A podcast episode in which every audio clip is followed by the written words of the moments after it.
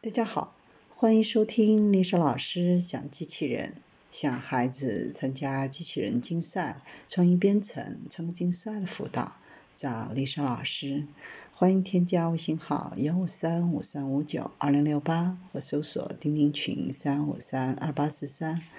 今天丽莎老师给大家分享的是三菱化学研发出可在海水中降解的塑料袋。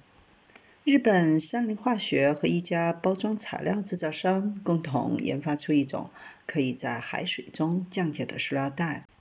将为削减海洋塑料垃圾做贡献。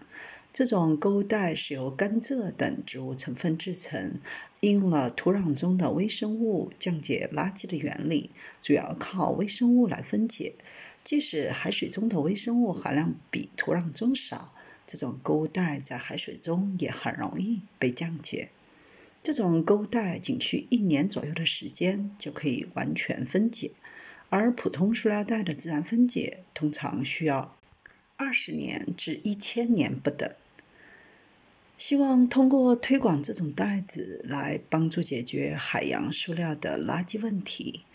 日本政府开始要求所有零售商向消费者收取垃圾购物袋的费用，以防止消费者过度使用垃圾袋。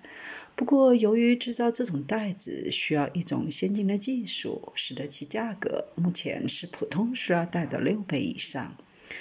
如果再不采取持续的行动，到二零四零年，全球每年流入海洋的塑料废物将增加两倍以上，总量达到六亿吨。